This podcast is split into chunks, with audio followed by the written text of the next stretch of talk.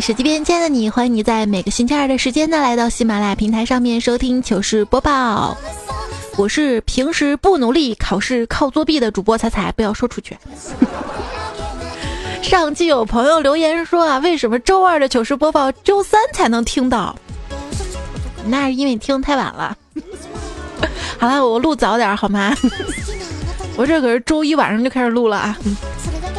我最近发现我办事的效率变高了，实在太高了啊！就周末两天的觉，我一天就给睡完了。周末你无聊的时候会做什么呢？开玩笑，我周末怎么会无聊？就是说你平时无聊的时候会做什么呢？捏泡泡纸会不会？很多朋友都会捏泡泡纸嘛。结果有一个国外的小伙就说了啊，别捏泡泡纸了啊！如果你能意识到每捏一个泡泡就有近一立方厘米来自中国的污染空气进到你家里呀，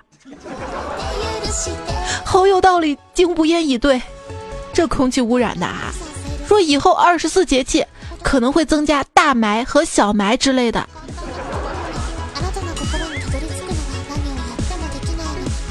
雾霾来了，分享自救方案吧。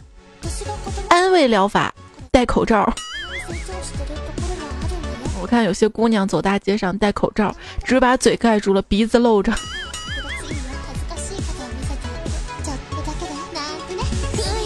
鼻毛长。全家疗法，购买安全有效的空气净化器。有钱又有闲的疗法，去外地旅游；土豪疗法，移民；国家疗法，等风；全民疗法，吸光它。你说，这北京的雾霾啊，咱们北方的雾霾还能靠风吹一吹是吧？我说，那个我成都的那个雾霾啊，就是盆地，它吹不走。行了，咱们彼此心疼一下哈。嗯成都的小伙伴啊，说你们北方啊，一个月这么几次雾霾，哪像我们这一个月就两次，一次半个月，另一次也是半个月。这关于雾霾段子啊，我都说了三年了，真的不想再说下去了，毕竟没那么多嘛。哎，不是，我是希望空气能好起来哈。昨天我在楼道里面听到一个女生打电话嘛，她这么说的：刚开始你把我当个氧气，后来当空气，再后来拿我当二氧化碳，现在你直接当我雾霾了哈，你什么意思？两口子吵架呢，当你雾霾，你朦胧的美呀，圆回去啊。这雾霾天啊，能在外面约的浪的，那都是真爱啊，请朋友们珍惜好吗？哇，对我来说，这雾霾天在外面约的话，恍若仙境，有没有？浪漫，哦，自带磨皮滤镜效果，看不清，再戴个口罩，丑地方都遮住了，完美呀！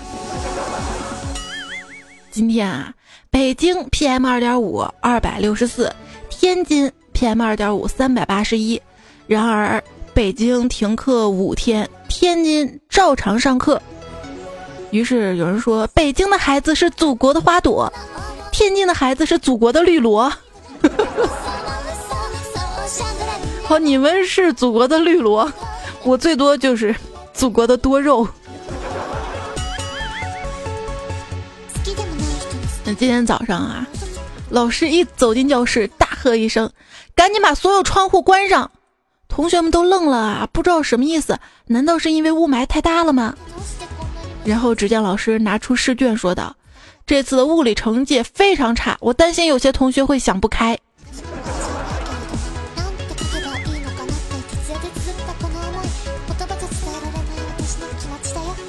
一个男孩暗恋一个女孩很多年，最后是深情告白。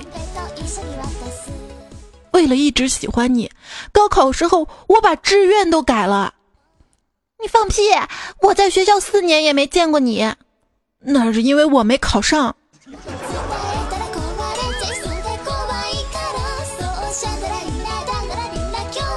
一毕业生去应聘哈，招聘人员问：“你在学校都考过什么证吗？比如英语四级、计算机二级什么的？”我考过呀，我有很多证啊。那你都有哪些证啊？都是准考证。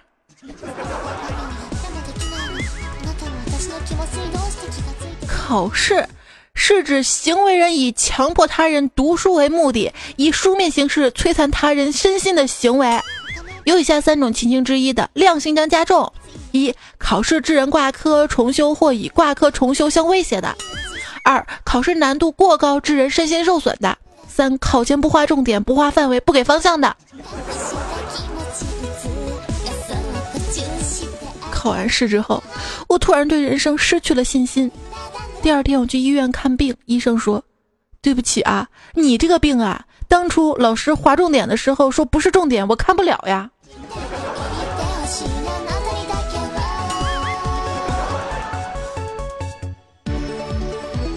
小明跟爸爸说：“爸爸，别人开豪车住豪宅，怎么我们？”爸爸说：“孩子啊，不要攀比，做人尽力就好，一家人开开心心的最重要。”小明点点头，从书包拿出一张试卷：“爸爸，我尽力了。”滚出去！那小明个委屈啊，在学校老师让滚出去，回家他爸也让滚出去。我小时候成绩不好嘛，有一次可算考的还不错，蹦跶的回家跟我爸汇报。可是我爸依然揍了我，理由是：哟，刚考及格就骄傲，贱兮兮样子，让人看着想揍。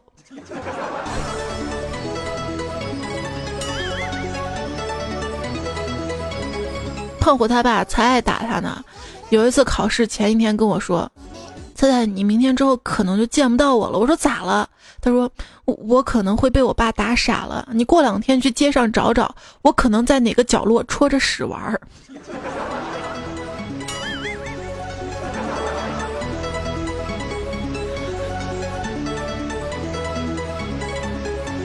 然后我跟胖虎出主意嘛，我说，你考试的时候直接交白卷这样子，因为你填了的话，老师就会打叉嘛。你交白卷，老师就不会在卷子上打叉打勾，然后就直接卷上画个零。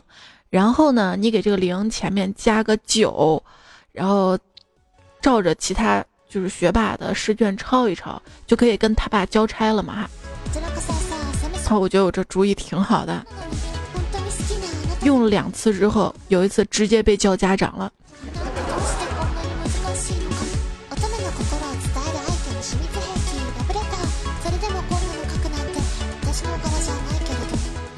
期中考试成绩下来了，小明同学四门功课全是零分，但是老师还是表扬了小明。老师表扬小明什么了呢？脑筋急转弯，你来回答一下。老师说：“小明同学不错，没有作弊呀。”第二次老师又表扬小明了，表扬什么呢？啊，这个小明啊，上次题那么简单，你得零分；这次题这么难，你还是得零分，有进步啊！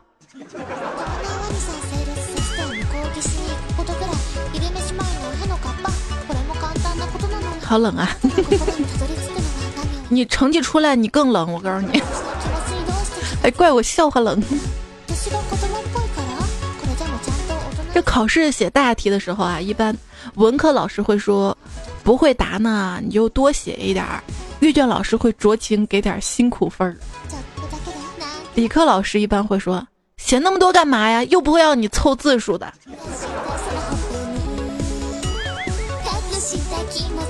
就是每次数学卷子，我可认真写着“已知求解答”，看着可像样了，零分零分。然后我们我们班那个学霸那个男生，已知求解都不直接公式，然后中间好像过程都不写，就写个答案。一同学挂科了嘛哈，到办公室找老师求情，各种软磨硬泡，最后老师说了一句：“虽然你口才一流，打动了我，可是这科你挂定了。”为啥呀，老师？因为那个办公桌上才是你要找的老师啊！上了学期课，老师都不认识。同样哀求的还有校门外的他，他呀，这对着门卫苦苦哀求：“我我我身份证丢了，求求你让我进考场吧，我不想失去这次机会啊！这门卫啊冷酷的说：“不行，规矩就是规矩，没带身份证就不能进。”他顿时瘫软在地，泪如雨下。于是，他所在的那个考场的所有学生，在没有监考老师的情况下，完成了第一场考试。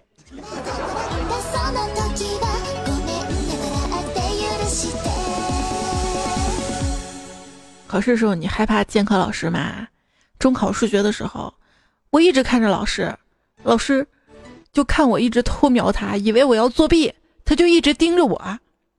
最后，我在草稿纸上帮老师画了一幅素描。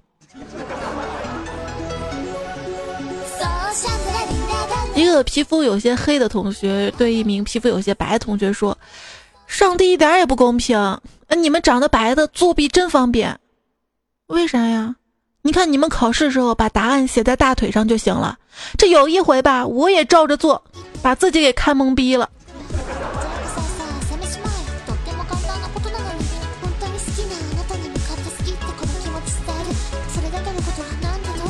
关于考试作弊啊，我上学的时候有一同学，整个作弊抄小抄的过程都还蛮顺利的，但是。交卷的时候不小心把小抄就夹在卷子里面给交上去了，交上去了。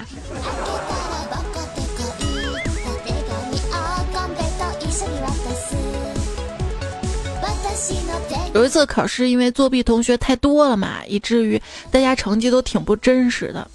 一同学他没抄成，心里不忿儿啊，于是他发表了状态说：“这成绩啊，就像自己的孩子。”考的再烂也是自己的种哎，你们那些成绩考的再好有什么用？都不是亲生的，还高兴个什么呀？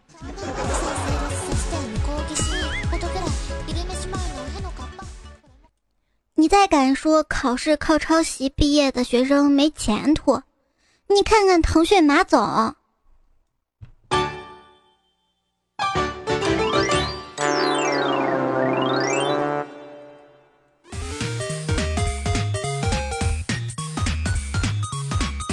糗事播报，尽情吐槽。我是彩彩，微信订阅号，在微信添加朋友当中选择公众号来搜索“彩彩彩是采访彩”，加到关注之后呢，就可以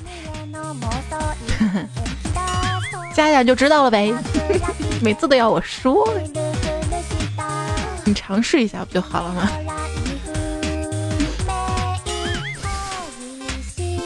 今天我们说考试啊。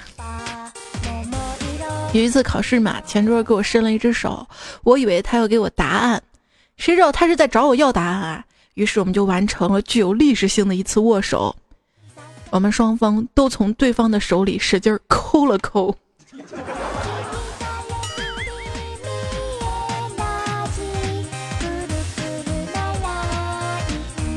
你考试收到过纸条没？有一次我收到过最奇葩的纸条，上面写着。可能是 A，大概是 B，或许是 C，说不定是 D。所以说风险跟收益它不是并存的哈。有一次，班上挺帅一男生哈，给我传纸条，结果纸条被老师剪了，剪了之后老师没批评我，把我同桌校花给逮了，然后校花哭啊冤呐，老师怒了，直接指着我说：“难道这纸条还是给彩彩的啊？”他长那么丑，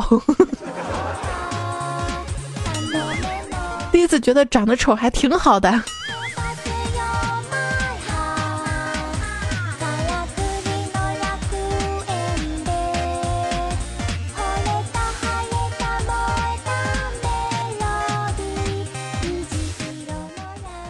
来看大家说这个考试作弊的糗事儿，开始播报了啊！糗事播报，尽情吐槽。山东麦片他说：“作为一个刚考完试的学生，我感觉挺失败的，因为考完外语之后，我竟然不知道考题是什么，都怪我旁边的学霸不把答案捂结实，都怪他。”这个白说：“刚刚期末思修考试，抄小抄被监考老师发现了，立马把小抄放到口袋里面，老师走过来就说。”把东西拿出来，我不小心就把口袋里的一百块钱给拿了出来。老师愣了一下，微微一笑，拿走一百块钱，留我在风中凌乱啊！你不觉得好险吗？补考费可不止这么多啊！哎，你们补考费是多钱？我还记得我大学时候补考费一门是一百八。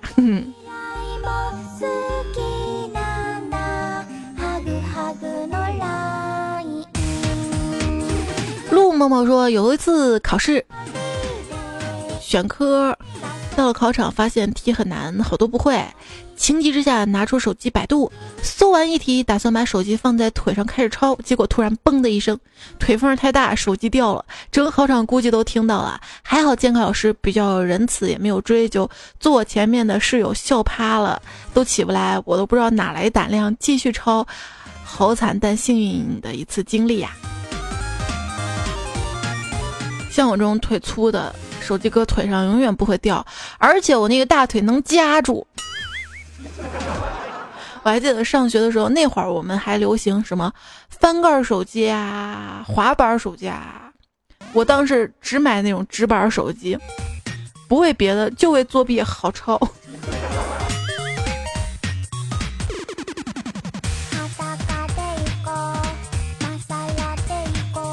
江明浩说：“今年期末有一门是开卷考试，然后有一道题我没有翻到嘛，老师来看我卷子，替我着急，着急了直接说在一百二十一页呀。我当时乐坏了，赶紧翻书，结果翻到一百二十页的时候才发现一百二十一页被撕了。我买了四年的旧书，第一次被坑的这么惨，让你贪便宜买旧书，估计是。”之前用那个旧书的那个主人，他把那页撕下来作弊用的。嚼着猛麦趴说，有一次四级考试，我做监考，当时我在讲台上坐着，看到下面一男生鬼鬼祟祟的，一只手在上面写，一只手在下面动，嘴里还念念有词的。我心想肯定作弊啊，于是走过去一看，这哥们手里赫然拿着一串佛珠。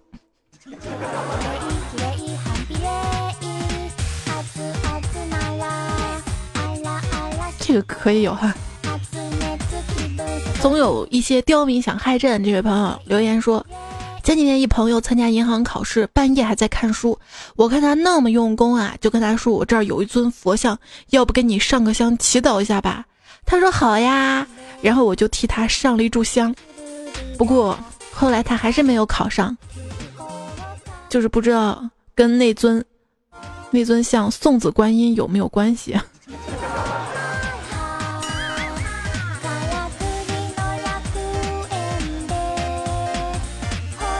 后来她怀孕了吗？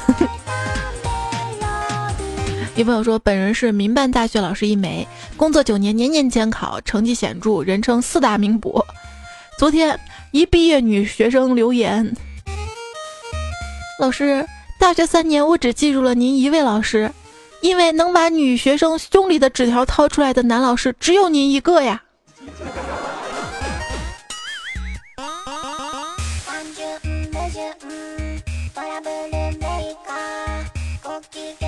潘延超说：“考试的时候，监考老师总是喜欢站在我旁边看我写卷子，忍无可忍了，他又站在我面前，然后我假装在草稿纸上写字儿，他凑过来一看，我就一笔一画写着，看你妹！哎，你够坏的啊！”梁晶说：“期末考计算机嘛，老师题库一百道题，室友用手机搜索功能直接搜答案。考试结束，我们欢天喜地走出考场，结果他一拍脑门说。”完了，手机放在键盘下面，忘拿出来了。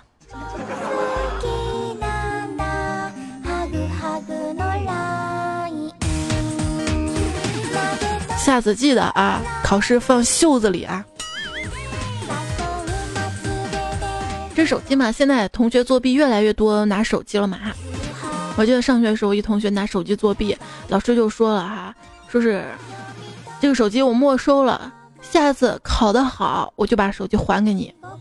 结果这同学说：“老师没有手机，我怎么能考得好？”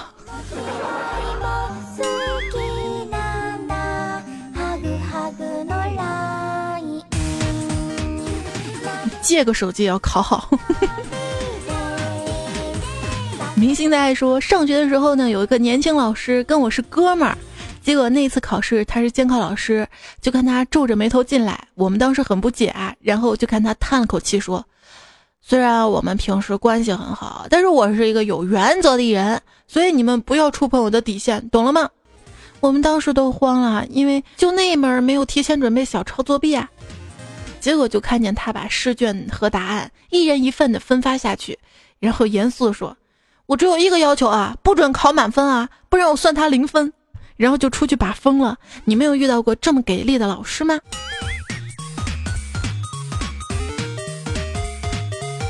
这样的老师给我来十摞好吗？啊不不不，还是不想上学了。立个白说，高二不是新换了班主任嘛？一次月考考到他的科目，只见他大摇大摆走到教室，跟监考老师挥手打声招呼，然后叫学号第一同学站起来，他自己坐下，刷刷刷把试卷做完了，然后说照顾一下后面同学，就拍拍屁股走了。这不是高潮，接下来后面同学一个个传答案，到我前面的同学写了一半，铃声响了，到我才发现我是学号最后一个，分数出来了，我果然是班里唯一一个考零分的呀。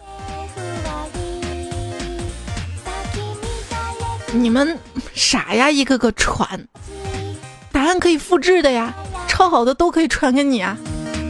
哎，口水猫说，今天我以一个监考老师身份出现在教室里，本着段子精神，要求女学生入场之前要在门口接受我的检查，具体检查罩杯内侧大腿根部有没有小抄。作为一个男老师，我真有点不好意思。女生一个个顺利通过，反倒是男生对我怒目而视。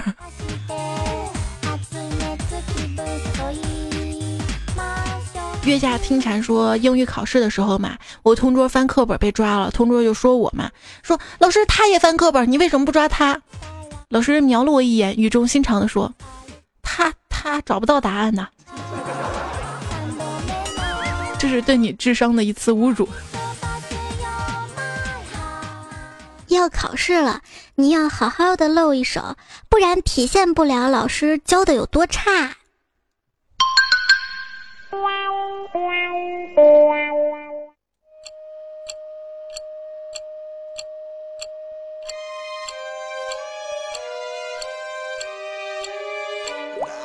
要说这个世界上最难受的感觉是什么？莫过于上学那会儿啊，老师考完试不好好发卷子。非要挨个念成绩，然后让同学自己上去去取，分数还是从高到低这么一个个念的，太虐 太坎坷了呀！现在想想，老师也不容易啊，把我们的成绩试卷还按着分数高低那么排着顺序落到那儿。老师，你是有多无聊，还排顺序？是什么哈？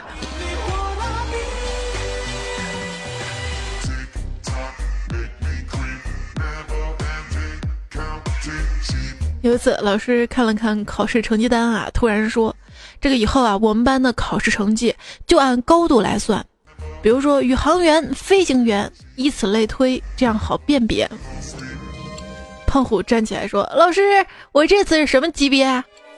老师说：“你是盗墓级。”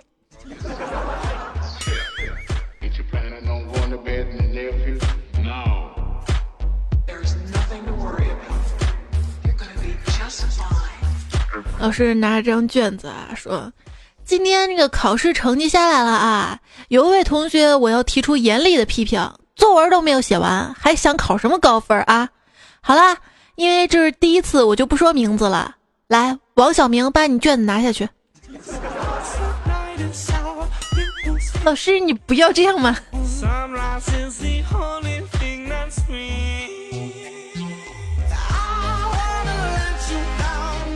上学的时候，我同桌吧，一天到晚不好好学习啊，其他成绩也都一般，但我唯独数学每次都是全班第一。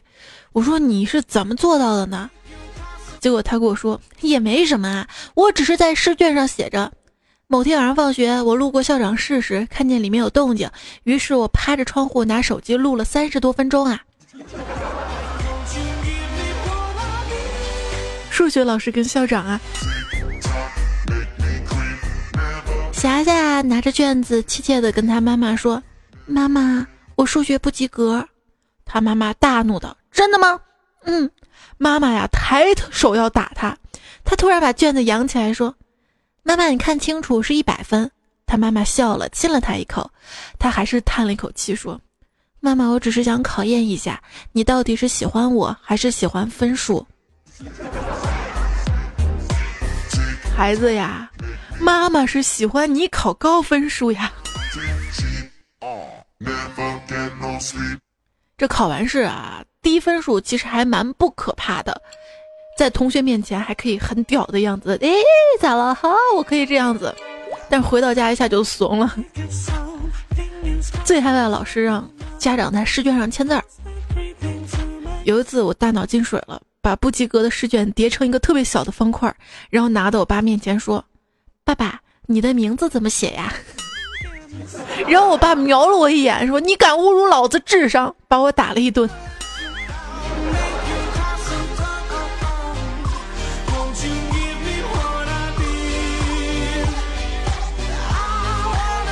就是考不好就老老实实的，再别整什么幺蛾子啊！要说我期末考试没考好嘛，打电话给我妈，说考砸了，让他回家跟我爸说一下，好做心理准备。这不一会儿，我妈打电话过来说，那个你爸已经做好准备了，你也准备一下。现在我还敢回家吗？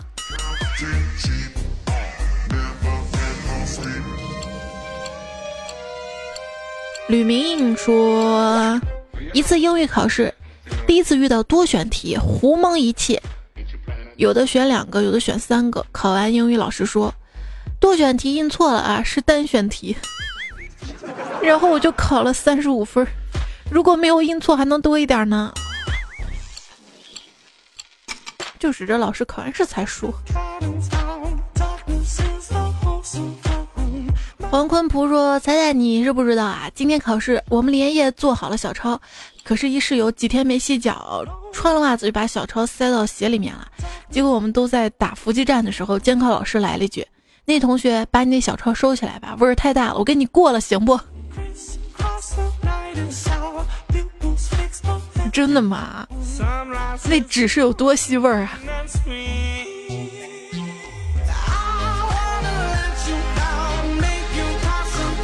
宋木春的说，有一次考试，我一同学作弊被老师发现了，结果考试快结束的时候，他居然像朋友一样对老师说：“老师，你就把答案给我吧，我及格就行了。”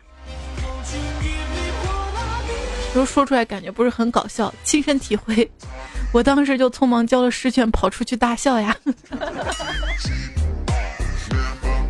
千万不要被这个同学怼到啊！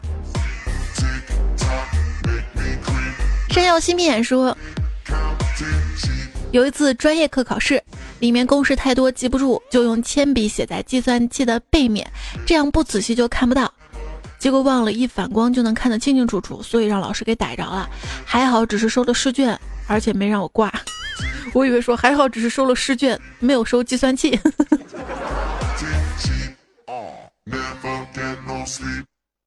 M M 说：“我上大学的时候帮室友作弊，每次期末考试呢，他都帮我站好位置，我就坐他前面。他不会的题目就趁老师不注意偷偷告诉我，我就用手指头挠头的方式告诉他答案，一根手指头就是 A，以此类推，就这样度过四年，考试从来不用担心位置，哈哈哈哈。应该是你那个室友说考试从来不用担心，不会吧？”考试有一些肢体语言暗号嘛？七三就说啦，有个女生在我后背写答案，对了我就点头，不对我就摇头，结果考完试我头晕了好几天。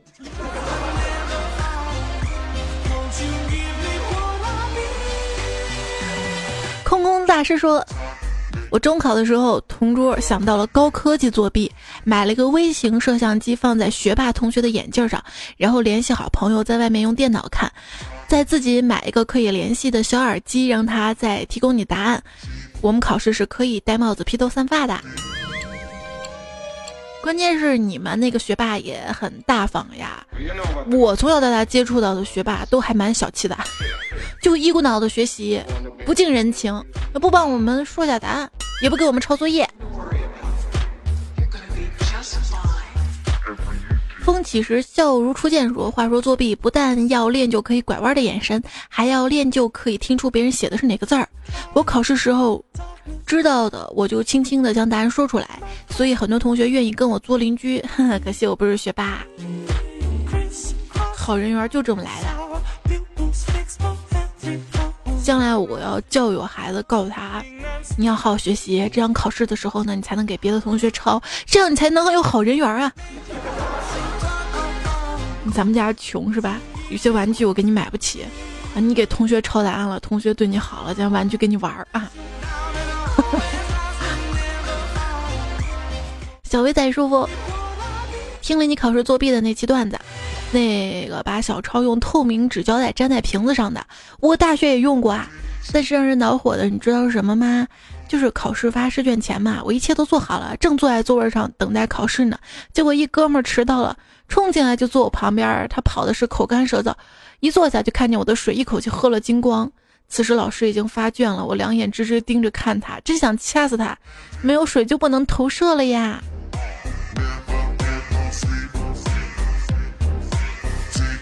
说到这个矿泉水瓶啊，有一次我一室友出去玩，他把隐形眼镜放在矿泉水瓶子里面嘛，里面有那隐形眼镜药水。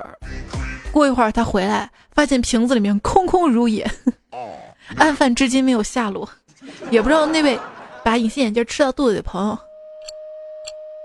感觉怎么样。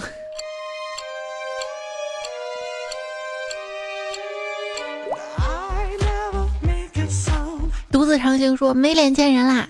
说个小时候的事儿吧，有一次跟小伙伴到地里偷番薯，结果他把他刚发的试卷掉到那里了。第二天村里人都知道谁谁谁去偷了人家番薯，把试卷掉那里了，还只考了十二分呐。那个人就是你是吧？不然你一开始怎么会说没脸见人了？荒野飘零说，我从考场出来内伤好严重，不是因为题目简单答不出来，而是我看到这个题目太经典了。却没有手机发朋友圈憋的内伤，而且我发现考场内坐立不安的还不止我一个，这个病啊，等试卷发下来再拍吧。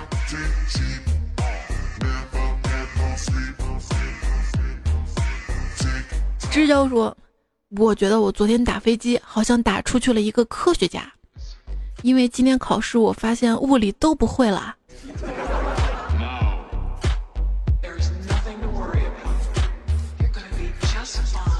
考试前千万不要打飞机。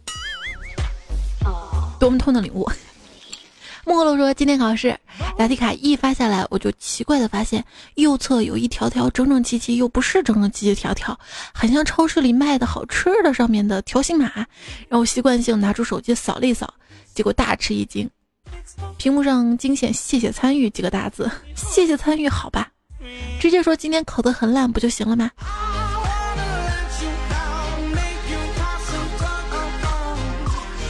好昵称毁在备注上说，高三时候语文不好，基本上属于倒数。一次考试难得考了个八十九分，发挥的不错，嘚瑟中。这个时候语文老师开始上课说：“啊，那个大家大家这次都考的不错啊，全班就一个九十分以下的，多么痛的领悟！关键老师不说还好，老师这么一说的话。”全班同学都要找那个唯一一个九十分以下的是谁，对吧？然后你就火了。冷焕说，今天发百校联考的试卷，同桌看到成绩，开心的唱了起来。让我们荡起双桨。我看到成绩，悲伤的接了一句：“一起死在海面上。”这真是一个悲伤的故事。人生最大的耻辱，莫过于考试做了弊都还不及格。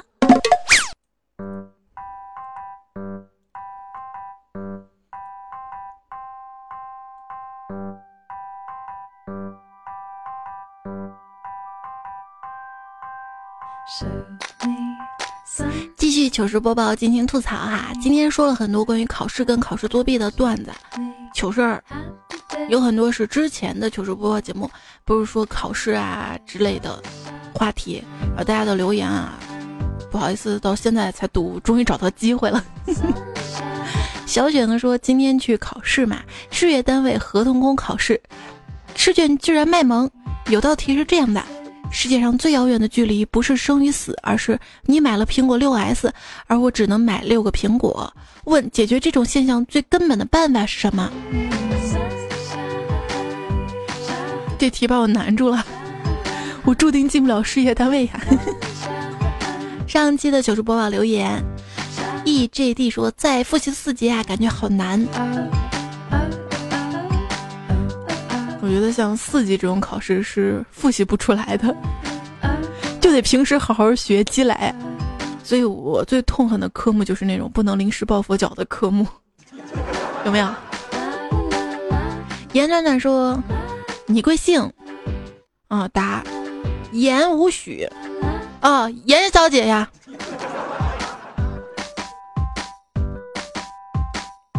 所以你你的昵称叫严暖暖对吧？这位叫严世杰，你这个严就不一样，这个是门三严，门里有个三。他说说到这个白天跟晚上走同样一条路，到一个陌生城市打工，我早出晚归走了一个月，结果有一天中午要回去就迷路了，差点报警。说的上期路痴的糗事儿哈，再来看大家怎么说。沙漠鱼说。以前在一个城市的城中村住了四年，依旧没有分清东南西北，只记得回去跟回来怎么走，超级无敌迷路王。我也觉得这城中村啊修的跟迷宫一样，但是还好啊，我们这儿城中村哪条路只要方向对着，基本上能走通啊。生活不易说，仔姐，我也是个路痴，出门从来不会找捷径的路友。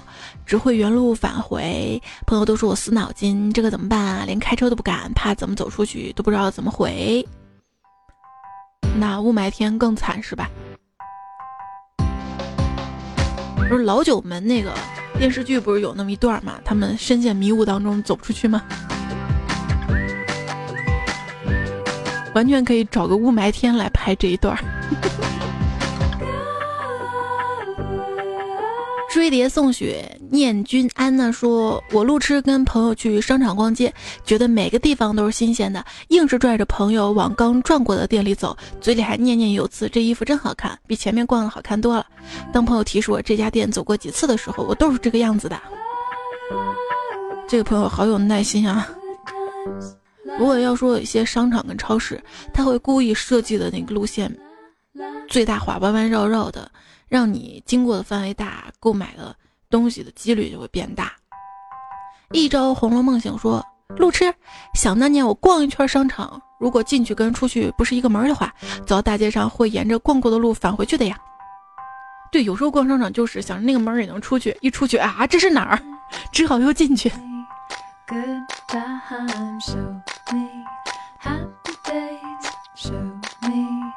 沈烟说：“刚上厕所发现，咦，怎么今天那墙这么粉嫩呢？然后发现我在女厕所。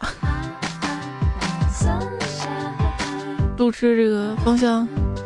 不过最近看新闻说是一个高校嘛，这个男厕所被被女厕所征用了嘛。但是因为男厕所那个小便池没有卸，很多女生觉得上厕所不自在嘛。我觉得有点矫情是吧？”给你有厕所上都不错了。那个那个，我小时候嘛，有一次，应该住的是那种筒子楼。我印象当中，那种筒子楼，然后那个楼里面它这样的：一三五楼是男人厕，然后二十四楼是女厕，因为它只有一个厕所嘛。但是它每个厕所设计的是一样的，所以建那个小便池，我就不知道是干嘛的。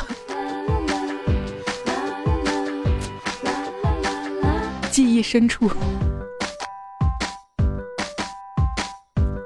C C 胡说：“猜猜，我们去泰国打车去一个地方，泰国司机不知道那个地方，他们打开导航给他看，他居然还不会用呢。”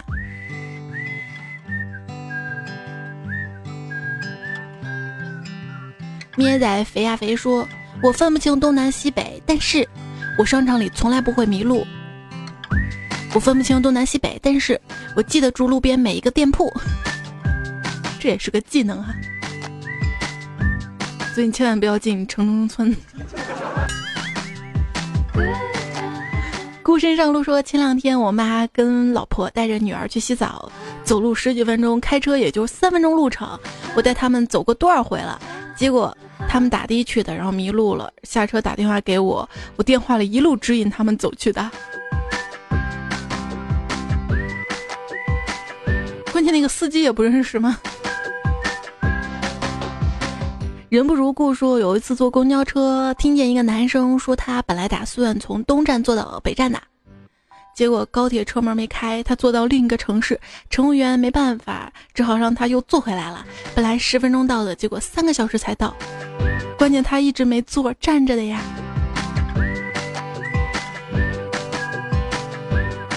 过两天哈，大家返程的时候就可以做关于火车上的糗事儿了。芬蒂说：“路痴就是在自家门口敲门，开门的是别人家的老公。这个不算路痴，算你是一个有故事的人。”跑得比谁都快的兔子哥说：“前女友是个路痴啊，每次到路口，他都毫不犹豫地凭着感觉走，大概是怕被人发现他是路痴，但他永远都会走错方向。于是就有这么一幕。”他毫不犹豫转弯，我就拉他向另外一边走，绝对不会错。你也不是靠着自己的方向感，是靠着他的错误感。哭泣的丁尼莎说：“作为一个男路痴，各种被歧视有没有啊？谁规定男生就不能路痴的？我们男生就不比女生多根针吗？关键那根针它不指男，光指女啊。”对，直女针。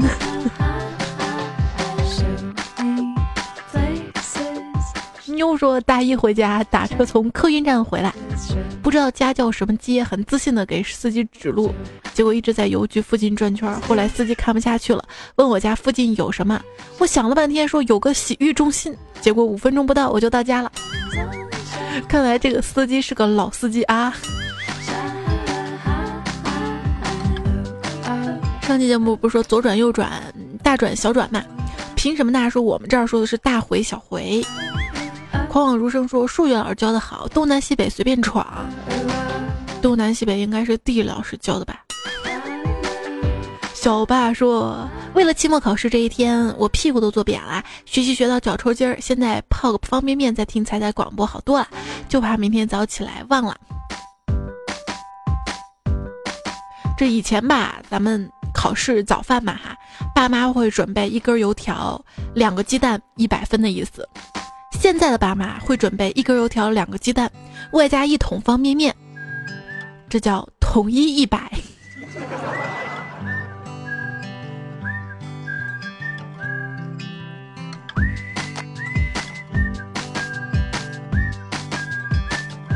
斯文道长说：“我这么正经的人，怎么会突然喜欢上听你节目呢？”污的人变正经，那是一辈子；正经人变污，那是一瞬间呐。对呀，这么大的雾霾，人一出门都变污了，一瞬间可不嘛。我现在说话爱倒装句了。他们说，前段时间有个梗嘛，说山东人说话爱倒装句。其实我们大家都爱倒装句。老司机带你开飞机说。看过一个影片，结局是少女跟龙在一起了，还生个宝宝。我同学听到惊讶的问：“一个人跟一条龙生下的是啥？小龙人？这是那个千寻吗？千寻没生宝宝，什么电影？”涛说：“在今天心情特别差，突然同事的小妹送我了一瓶 AD 钙奶，八零后的我顿时无语了。” AD 钙奶就告诉你，希望你可以 D，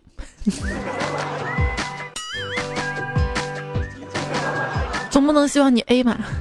哦，考试成绩 A 啊，别的 D。寺庙说早起只为了换个姿势继续睡。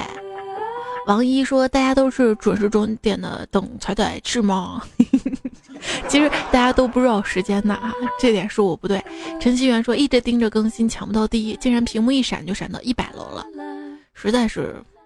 其实多少楼我都是能看到的哈，嗯，但是还是要表扬一下沙发。兔子只吃肉骨头哈，这个沙发真的是靠缘分的。接王走发说，不管你能不能看到，我只想对你说有你真好。然后这位叫巴亚特说打吊针呐，还有王依依挂水呐，然后小林刚做完手术哈，希望你们早日康复哈。不要问我为什么啊，知道这位朋友说，以前总觉得自己是闷骚屌丝宅男，自打听过你的节目，就变成了明骚屌丝宅男了。我都是屌丝宅男，骚的不同而已。我现在也不是明骚了，是内外都骚。兔样说开始飙关中话，听的怎么那么别扭呢？跟你说，他们还想让我用陕西话主持一整期节目，那都是故意的，明知道我做不好。一一伞半清寄忧愁说，希望你能来重庆玩呐，请你吃串串。说串串就是被被插过的火锅菜，关东煮就是不辣的被插过的火锅菜。多可笑的可笑说，谁能告诉彩彩家地址在哪儿？我决定把彩彩腿打断，然后让彩彩在医院好好说段子，不要乱跑。然后我在监狱里安静的听着，等我出来的时候，彩彩应该出院了，我又该动手了。哎，医药费你付得起吗？这期糗事播报呢，就跟大家聊到这里啦，感谢您的收听，还要感谢西游三瑞婆、地府小白、树皮苹果城、中二化学老师。很普通，燃烧黑夜，张夜贵，五月冰，亲爱的公主殿下，静，专心教学提供的糗事跟段子，就这样喽。下一期来自于段子来了，会连更新几期哦，我们不见不散啦！不要忘了关注我的微信公众号哈。节目也麻烦大家多多分享转发。我发现喜马拉雅有一个最多的那个分享榜单嘛，那个打赏榜我是上不去了，这个榜吧，帮我冲一下。每期节目都可以。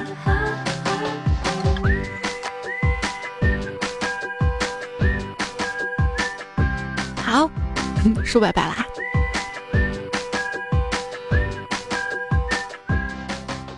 今天收到一陌生号码的短信短信说这是我的新号码可是你是谁呀？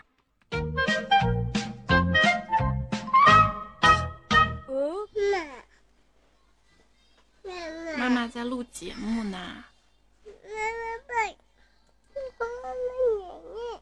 好。